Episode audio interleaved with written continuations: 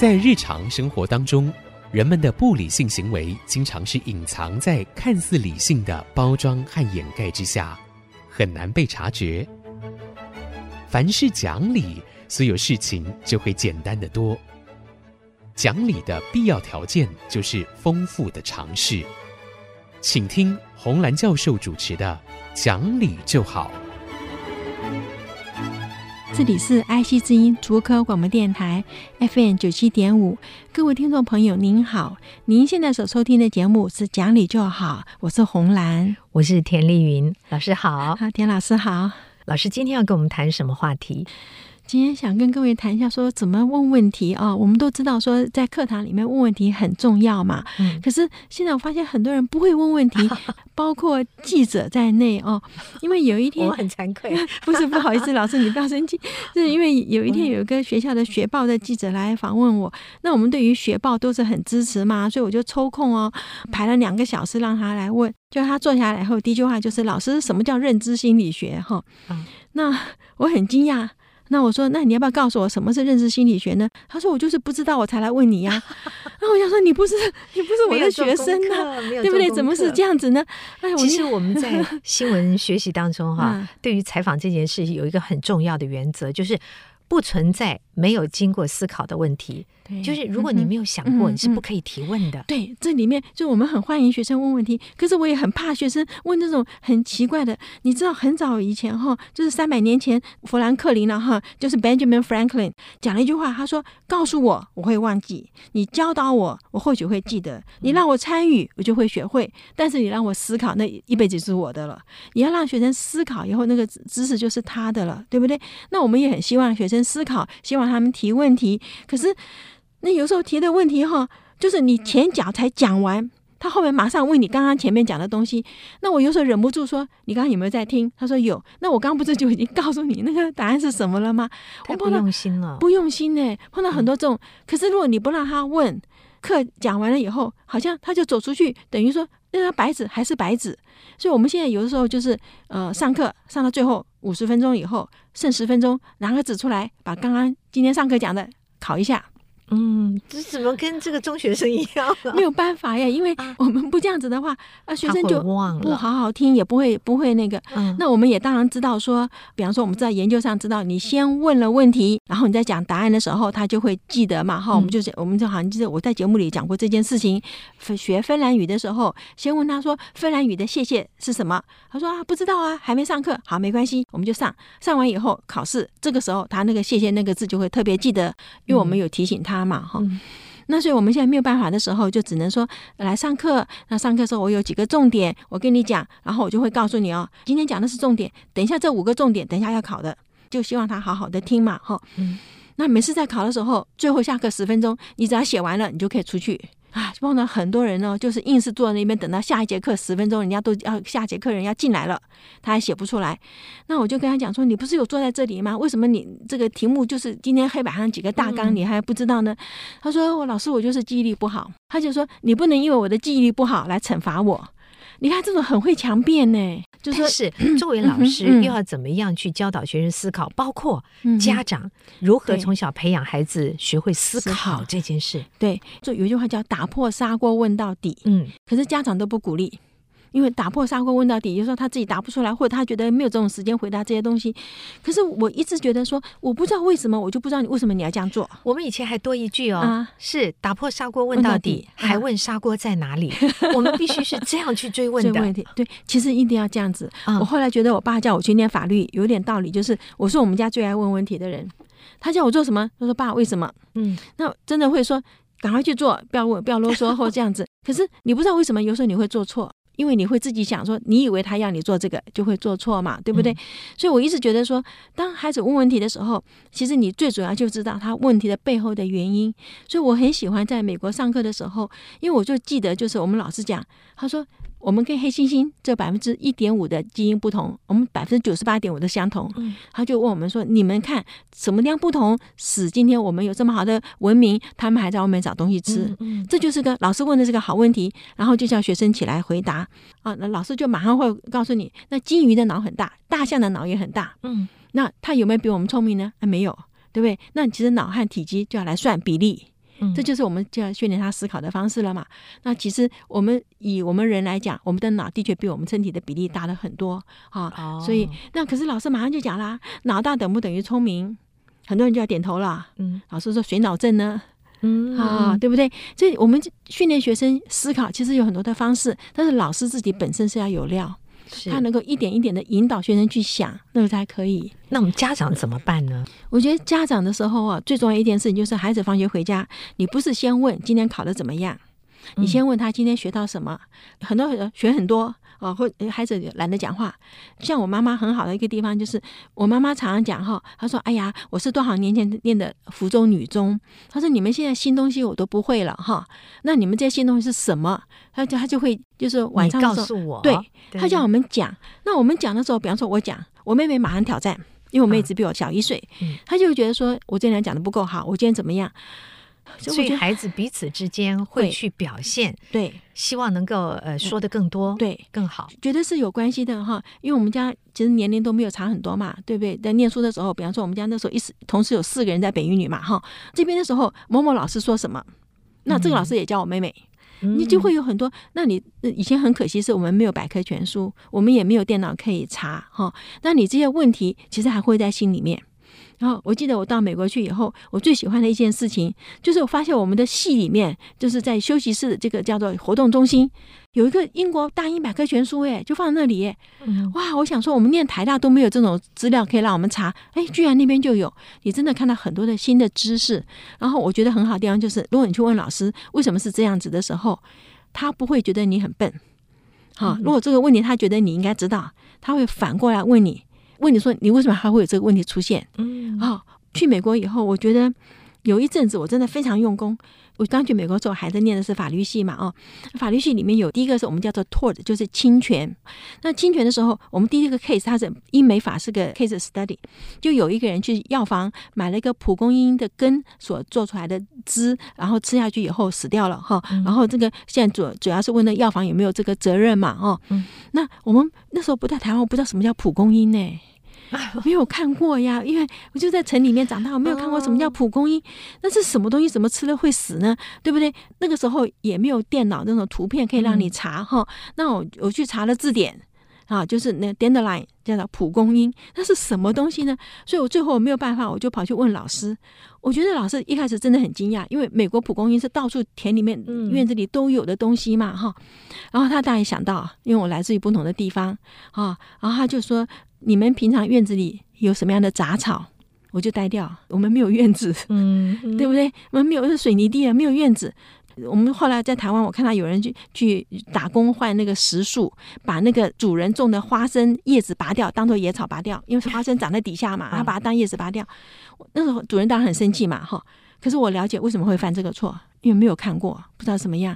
现在很多孩子，我们真的是 把他养成四体不勤、五谷不分了，因为父母太疼了。对，我觉得那个老师很好的地方，他就站起来，我不知道他去哪里去找了一本小孩子的植物书，拿回去让我看。我才看到哦，原来这叫蒲公英，上面会长那个，就是花谢了以后那个种子会吹出去的。对，所以这个这个字到现在记得 非常的牢。对，那时候真的就是那个是当然是笨问题，因为什么叫做 dandelion 啊？可是老师没有骂你，因为他知道你的背景不一样。我觉得老师如果能够这样子，学生就敢去问。如果他问你说你是哪一国来的，怎么会连这个都不知道？下次绝对不会找他了。对，我是想在家里面的话啊，爸爸妈妈要用一点心。其实是可以帮助孩子去学习思考，即便是讲儿童故事。嗯、最有名的一个例子就是这个灰姑娘，半夜十二点的时候，一切都打回原形。嗯、那为什么玻璃鞋没有回原形？对，对不对？类似这样的故事，我有类似这样的，父母亲都可以去帮助孩子去思考，丢问题给他，让他们想，嗯、然后让他们说给我们听。嗯、但是不要挑剔他有没有说错。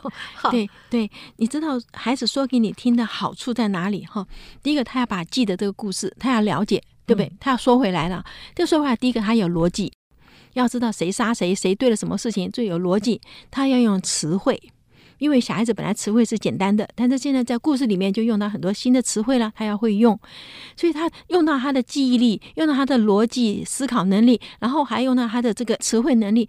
知道这些东西都是后来他要做作文什么指标嘛，这是很用的很好的。所以有时候讲起来，我非常感谢，就是我小时候常常讲故事给我下面的弟弟妹妹听啦。嗯，因为我妈忙嘛，《西游记》讲到一半，我妈睡着了，对不对？那这个东西，我们那时候三年级就自己拿起来随便乱看，然后就编故事讲给下面的听。你在编故事哦，其实这就是在写作文，因为我们作文我手写我口嘛，是对不对？哈，那蛮好的东西，我觉得是个很好的训练呐，哈。好，我们这边休息一会儿，马上回来。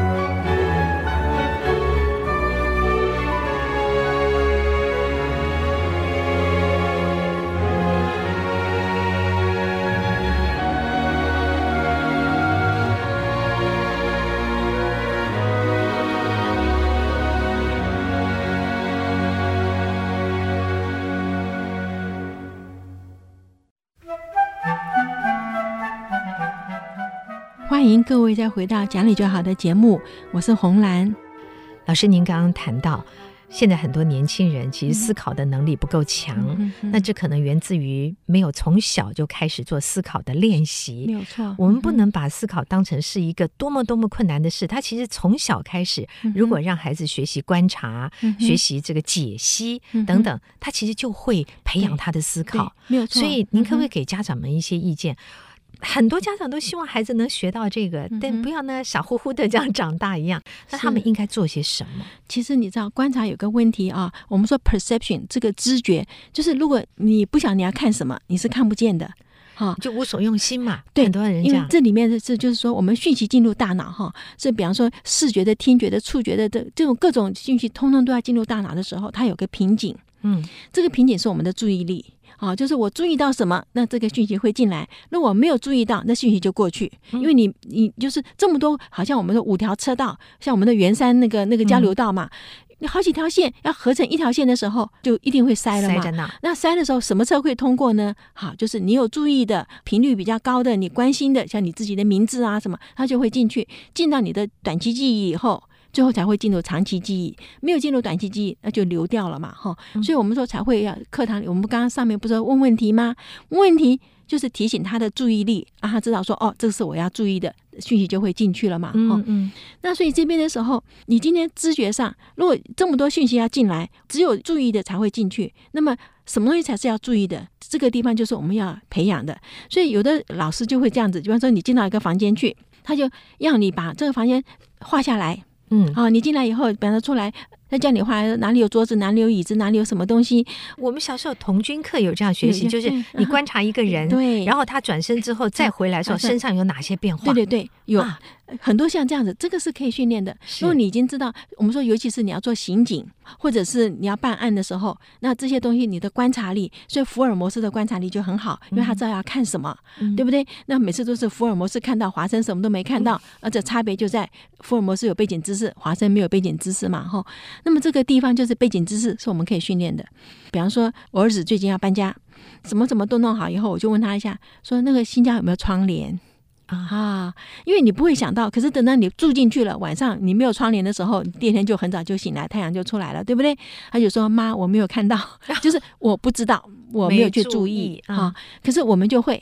因为我们有经验，嗯、我们就晓得说搬个新家里面很重要的几样东西要有，对不对？所以有时候没有注意不是他们的错，嗯、是因为没有那个经验，没有这经验。对，很多就是没有经验嘛。所以不要随便骂孩子。嗯、我不断的说不要随便骂孩子。呃，的确是耶，因为你骂了他，下次那那个沟通的管道就是，假如我碰到你，你就要骂我，我下次就避免跟你见面啊啊，这是一定的嘛。是，是人都不喜欢被那个哈，对不对？啊、其实我一个同事讲，他说他跟女儿其实都很好。可是后来她很难过，是她女儿交了男朋友，没有告诉她。这个妈妈有点看不开哦，因为她是单亲妈妈，把这女儿养大嘛，就有点看不开。哦、那么有一天，真的我们就在交通车上了，我就跟她女儿坐在旁边，我就跟她讲说：“你为什么交朋友本来就进大学嘛，交朋友是很自然的事情，为什么不给你妈知道？”她就讲说：“我妈要挑东挑西 啊，就是任何人带回去给妈看都没有一个满意的，嗯，那我就不给你看了嘛。”这里面很多父母亲要注意哦，这是孩子不跟你讲话的最大原因哦。对对，因为你把它否决掉嘛，negative 嘛，哦，对不对？好，老师，我们再回到那个是观察上。好，这个观察里面的时候，就是我们呃，好像在上一次节目里面有讲到说，看小说，好看故事书，因为故事书里面要描写场景。嗯，对不对？一个事情发生，他都要描写这个人进到房间来啊，看到什么东西什么的，他要描写这个场景。这个场景其实就是你要讲个故事，你就要有结构嘛，哈、嗯。那如果你没有看故事书，你说这个人跟那个人怎么样了？没有这个背景，人家就听不懂。嗯、所以观察力呢，就跟孩子有没有看故事书，其实有很大的关系。看电影应该也是件、哦，看电影当然是很好。我们一般来讲还是比较鼓励说，看书是你的想象力，看电影是导演的想象力。是啊，会有一点就是导演把你演成什么样子，你就没有。还有电影当然很快就过去。看电影的时候一眼看过去，你其实漏掉很多东西抓不住。可是你看小说的话，尤其是侦探小说，一定要看书啊，因为他怎么描写这些东西，那就是后面的那些线索了嘛。哈，所以我觉得说观察力是真的可以。诶，训练，尤其是只要跟人有关的企业哈，你这个观察力，比方说观察一个人，这人走进来，他会不会讨喜？不一定人家长得好看，但是他那个是不是真诚哈？眼睛看到人家是不是闪烁不定？那你是有很多的学问是可以看的，是可以观察，是可以观察到的。对。那么这个东西怎么看呢？其实我们就看小说里面描写这个男生是怎样，这个女生是怎么样。你在看的时候，你就有一些想象力，想象就出来了嘛。对。然后。到最后，这样子的男生怎怎么样了？这样子的女生怎么样？这就是一个我们带入经验一样，对，没有错。嗯、所以我们需要训练孩子多阅读，而且不一定是课本呐、啊，就是一定我们说一般来，我们说阅读的时候都不是指课本，都是指课外书。那也不一定要读什么很有那种知识性的读书。我说、嗯、像那个小说，其实也是蛮好啦。哈。有些小说是可以的。我记得前些年的时候，老师曾经在某一年暑假给很多家长跟学生们开了书单，要去好好的读一些好书。嗯嗯、我觉得今年暑假，老师或许接下来每个礼拜都可以为同学们、嗯、为家长们都去介绍一本书，好不好？可以耶。可是我跟你讲哦，我所介绍的书都比较老一点的哦，就是。我觉得好看的书，我觉得没有关系啊。对，因为好的作品，它是经得起时间的洗练的话，都值得我们一读。我的确知道有很多年轻人，很多老书没看过。比方我最近遇见一群年轻人，谈到《红楼梦》，他们是想象中的《红楼梦》，他们想象中去解读《红楼梦》，事实上又没有读过，没有读过。对，那但是我想不 急，我刚开始是有点着急，发现这样的话我没有办法继续下去，针对《红楼梦》做的。一些呃衍生的工作，但是我发现不急，因为你没看过，我讲给你听，或者我丢东西让你们去找什么地方有什么，引起他的兴趣。因此，我觉得如果有一些老书也可以，我就介绍给家长们啊，带着孩子来读，讲给孩子听。